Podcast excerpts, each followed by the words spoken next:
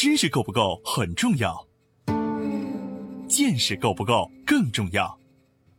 在知识爆炸的全球化时代，用见识导航，将知识转化为创造的力量。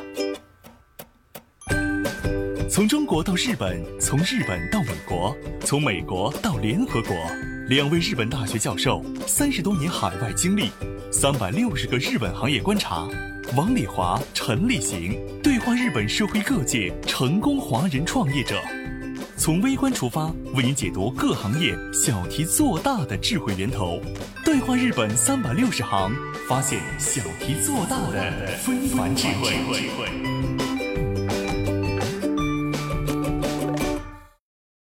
听众朋友们，欢迎您收听这一期的《对话日本三百六十行》。本周节目呢，我们邀请了一位我的前辈，在大阪大学的时候一起读过书的朋友麻教授。麻教授你好，啊，你好，嗯嗯。同时，我们每一期在对谈的时候呢，邀请我们的策划泽安你好，嗯，王老师你好。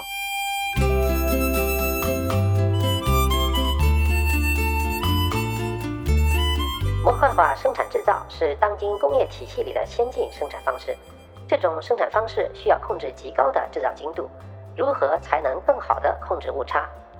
制造材料的结合工艺开始往轻量化、高强度方向发展。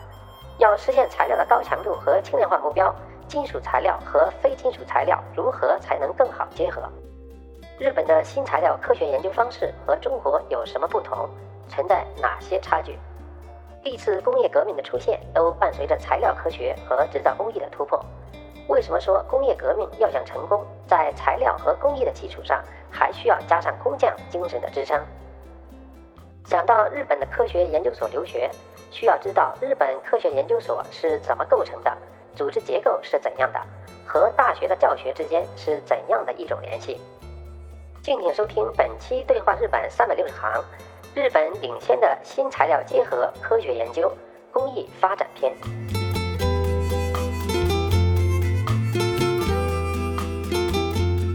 马教授，您在讲到这些结合技术，那么结合呢有大结合，也有所谓的小结合嘛？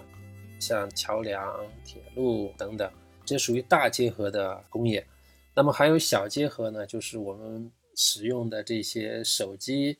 电子产品、电脑等等这些精密化的和电子化的，那么不管大结合还是小结合，目前的制造业的工艺呢，基本上都是进行模块化的这样的一个设计和制造。那么既然是模块化，肯定就存在不同模块之间的结合和组合。呃，尤其像您也提到，像汽车的工业，一个汽车是有上万个零件来组成的。每一个零件之间都是需要有结合的。您的研究所跟国内的这些制造企业有没有过一些更多的合作？给我们做一个介绍。因为我相信有很多的听众有可能自己本身就在从事制造业，或者他自己就是制造业的创业者或者是企业家，那么肯定或多或少的都会在结合方面有困扰自己的一些问题。所以也肯定是希望能够跟您这样的国际一流的研究所能够去做一些合作，在这一块您也可以给我们讲一些案例。我们这个结合了，它最终的出口了，它是为工业界服务的，对吧？嗯，呃，我们现在呢，在日本的话，呃，日本的所有的汽车公司，丰田、本田、日产、大发呢，每年呢跟我都有共同研究项目。嗯，在跟中国的话，我跟嗯现在跟吉利嗯也有共同研究项目，嗯，还有跟日本的钢铁公司呢，还有中国的一些钢铁公司呢有一些研究的项目，目的呢还是能够在制造当中呢能解决制造当中的一些问题或材料在结合当中的一些问题，包括轻量化的问题、强度的问题或疲劳的问题等等。嗯，那基本都包括到制造业的应用领域了。对，还有其他的像车辆方面的，也就是说，高速车辆的制造方面呢，它的一些变形问题呢也非常大。我们自己有计算的软件，通过计算以后呢，来反映用这样的装配工艺或者是装配顺序呢，来可以控制它的变形呢等等呢，在制造之前呢，先把这个问题搞清楚，然后呢，再进行高精度的去制造了。嗯，这个是嗯也是重要的。一些车辆的企业呢跟我说过，希望到他们单位去访问呢。我本来打算呢，今年呢去找时间去访问了。嗯，本来呢六月我是准备了要去车辆公司或汽车公司呢，那六月份肯定是去不了了，那就是看后半年的情况再说了。嗯嗯，我来讲一个非常有意思的一个故事，也请马教授分析一下这个故事 背后的一个原因。上个月，然后我去上海的时候考察一个项目，上海公司这边呢，就是开着车就带我们在游览他在上海的一些项目嘛，让我们去实地考察，就跟我们聊了，就是他们上海人的一个传说。当年上海的杨浦大桥修建的时候，最后那个大桥合拢的时候，大桥的主梁就是怎么结合就对不上，各种方法都用了，全部都对不上。然后说后来就请了上海市哪一个寺庙的一个高僧，然后来现场来看，看了之后呢，就说大桥这个桩啊打在龙脉上，它肯定很疼啊，你怎么就接不上？说后来就给大桥的每一个的桥墩上面做了龙的雕刻，这个大桥就顺利的就合拢了。完了以后呢，说高僧就泄露了天机。没过几天呢，这高僧就去世了，所以上海人还专门为这些高僧还修了一个庙。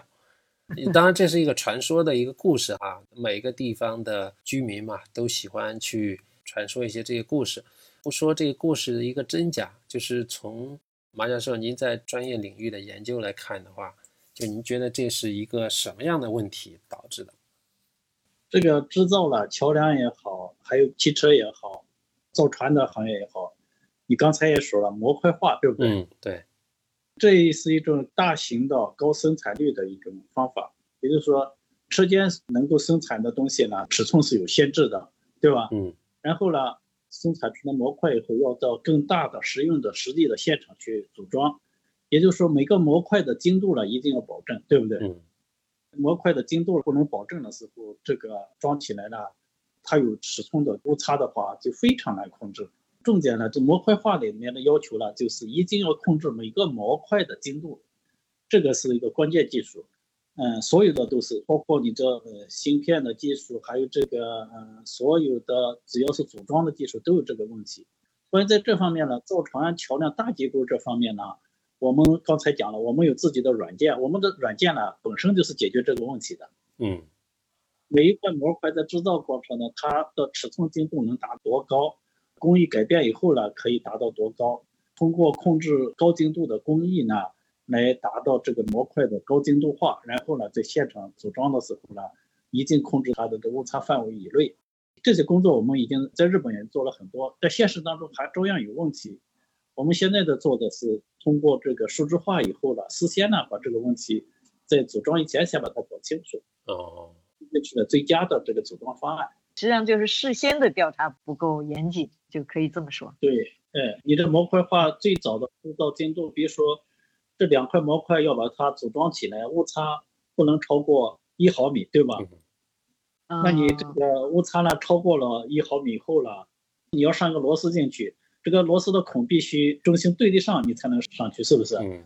这误差值，比如说你控制到零点几毫米，这个螺丝呢就上下呢就能够上到一起去，是不是？嗯。那就是你一定要控制到这个精度范围，把一个模块呢控制好，那自然就这个问题就解决了。那现在都是通过这种来进行模块化制造。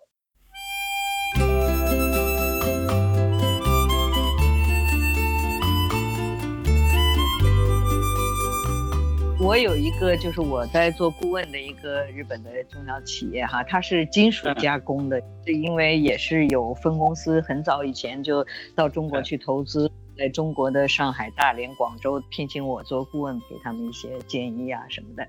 这个公司就跟大阪大学就是在做这个金属和塑料的焊接的研究，想把这个塑料焊接到金属上去。过去我们的概念，金属跟金属肯定要焊接的，但是金属跟塑料的焊接很稀奇。他说这些东西是很有需求的，他们就专门派他们公司的人到大阪大学去，长期在这个研究室跟研究室的教授一起做共同研究。像这样子不同材料的这种焊接，我现在一点概念都没有哈，在理论上，在实应用上，马教授有什么给我们普及的一些知识？啊，那好的。焊接这个过程呢，原来呢主要用于金属和金属之间的结合。嗯，最开始是同种金属的结合，也就是钢跟钢、铜跟铜、铝跟铝，哎，这是最早的第一代的结合的一个方法。那第二代呢，发展成一种金属的结合，也就是说铝跟钢、铜跟铝，嗯，等等啊，还有这个呃合金跟其他的合金的这个不同的金属。不同金属间的结合，这是第二代的结合方法的研究。嗯嗯。第三代呢是金属和非金属的结合方面，这是最近呢引起重视的。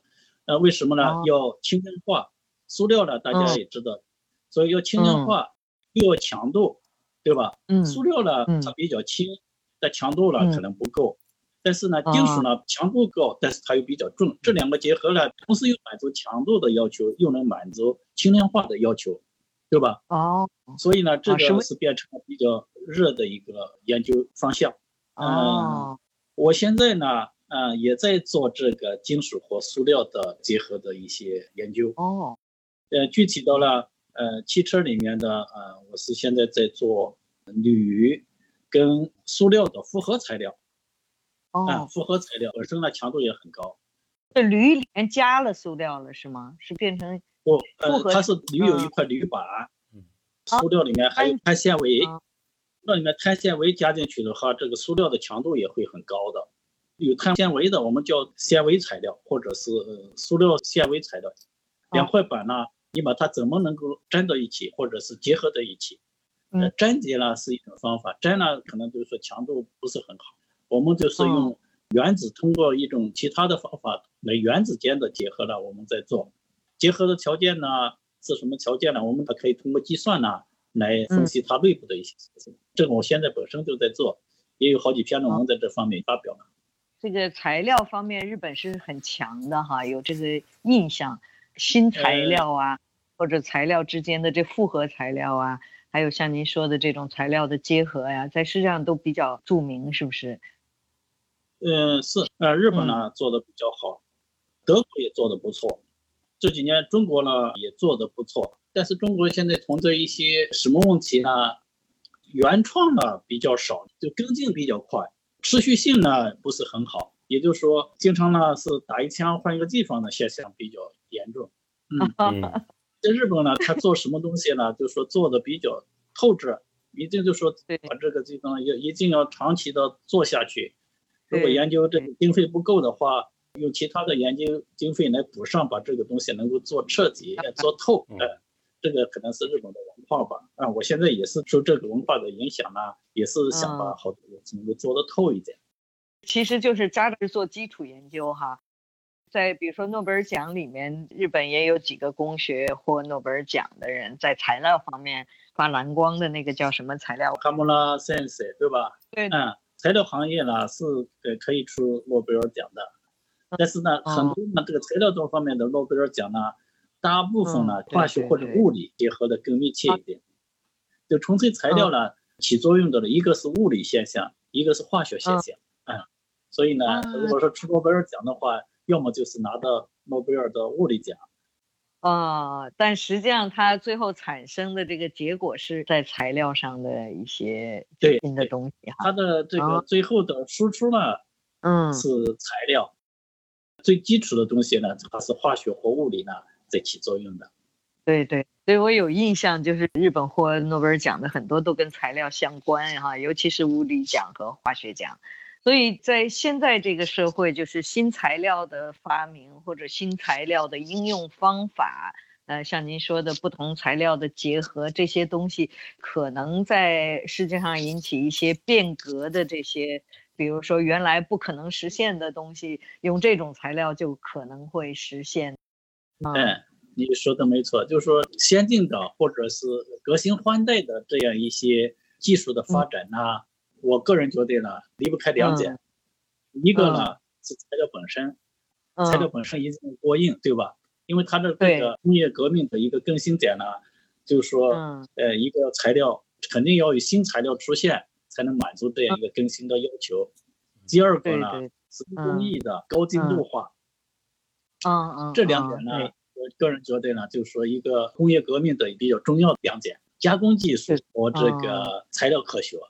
材料科学是个基础，加工技术呢，它是不能严格的讲它是。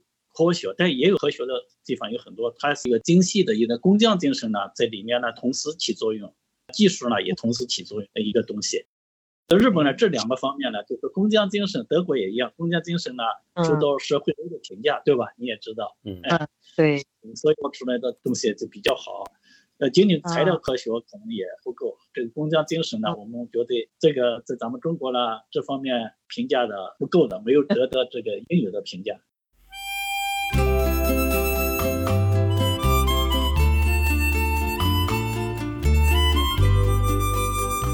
马教授现在做的这些研究还是以加工这一块为重，是吧？不是新材料的发明为中心。嗯，对我这还是以加工为主，这里面很多都是从研究的角度面对新材料。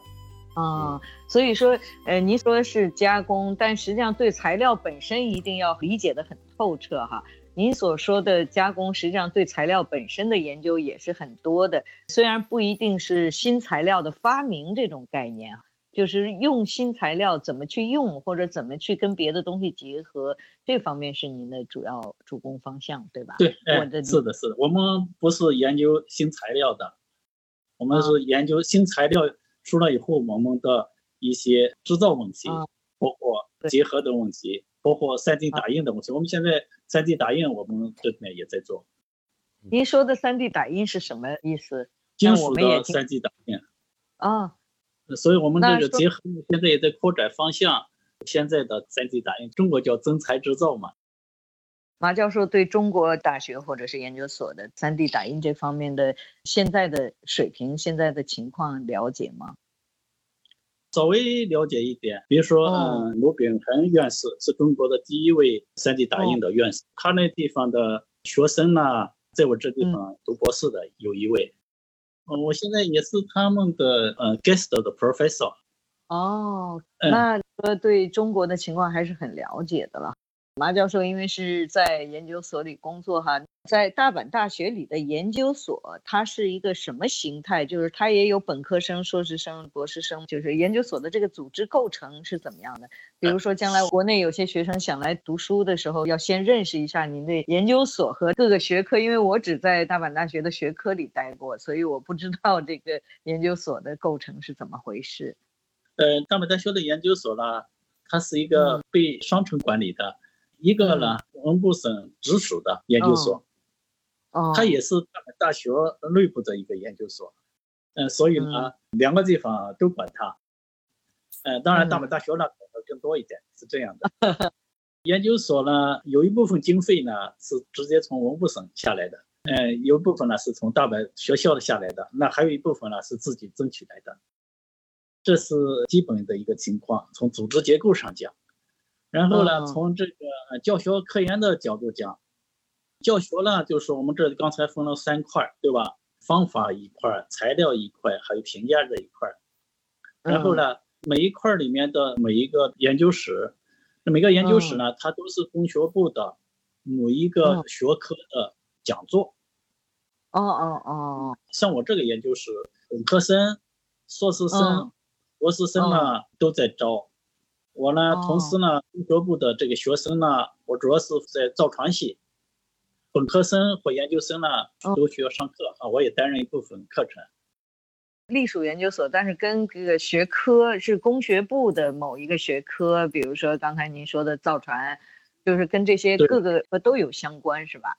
呃，从教学的角度讲呢，就是说参与这个本科的教学和研究生的指导。这个每一个教授呢都有双重职责，一个要搞教学，同时呢研究。当然了，跟这个学科的老师相比呢，我们带的课要少一点。我本科生是两门课，研究生是一门课，总共是三门课。像我们研究室呢，跟造船系的关系呢，一直从一九六零年就开始有关系。从其他研究室这个造船系的教授那地方的人数呢，是完全一样的。所以我这地方的学生人数呢，在我们这研究所里面呢，可能是最多的。人数上呢，我一年呢就说学生是六位，日本学生呢现在就有十八位，中国留学生呢还有其他的加起来，我的学生呢反正在研究室有三十多位。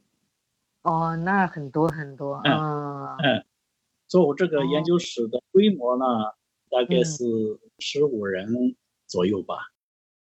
相当厉害了，你这算带很多的了。周末都休息不了的，真的太辛苦了。那今天抽出长时间来跟我们聊，也是给马教授带来麻烦。呃，不管怎么说，我们都有一颗中国心嘛，这是我们发自内心的。我是觉得中国呢，就是自己的母亲吧。哎，我是这种感觉。是你像我的留学生基本上都在我手里，别的日本人教授可能带一个最多两个，那我是带十个八个都有的，就是光留学生就有这些，所以确实是比别人要辛苦很多，但是也很开心哈，就是因为能培养一些留学生这种概念。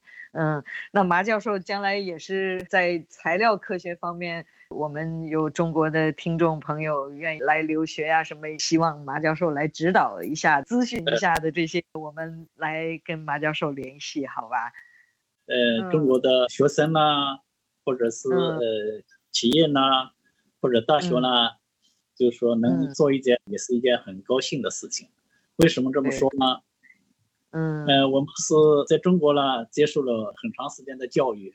无偿的教育可以是这么说，然后我们贡献呢没有在中国做那么大的贡献，所以呢也是一种弥补吧，我是这样认为的。对，马教授不能说没有给中国做贡献呀，这个培养了这么多留学生，同时跟中国做这么多呃好的这些这个共同研究啊什么，我看您在中国还得过奖呢哈，发表就是学会的奖吧。也有各种各样的，就是为中国做事情的。我们有这种心愿，肯定就做得成。对，所以不能说你没做贡献，贡献很大呀。谢谢。因为中国人在日本的最好的大学里面做最好最难的研究室的教授，那真的是很难得的事情。马教授还是非常非常优秀，然后也给我们争光。因为我和郑安都不是这个专业，所以跟您聊的时候，可能有一些提问的方式啊，或者什么都很幼稚哈。希望也马教授多关照。今天跟马教授也学习了非常多的关于材料啊结合这一方面的一些知识，尤其中国制造业大国嘛，那我觉得肯定在中国的各行各业的制造里面，结合技术是。一定是立了非常多的功劳的。呃，对，刚才我听到马教授您和王教授在聊，你们在国外带中国留学生啊，希望去带更多的中国留学生。听到这个，我是非常有感触的。我们可能了解的，我们在海外的这些华人，可能更多的民众他会知道的是说，一些在外经商的，在这个国家生活的这样的一些人。在某一个历史时刻，大家对于华人的一些贡献还有一些质疑。今天听了这个之后呢，我觉得是说大家没有去了解，或者大家不知道，在海外的学术领域也有我们非常多的优秀的华人，为我们中国的工业的发展、制造业的发展，真的做了非常多的贡献，帮我们也培养了非常多的人才。觉得这一块是非常非常了不起的。好的，那今天我们就到这里，谢谢马教授，谢谢郑安的参与。有听众朋友感兴趣的时候，请教马教授的时候，我再跟马教授单独联系。谢谢您啦。嗯，谢谢谢谢马教授，辛苦啦。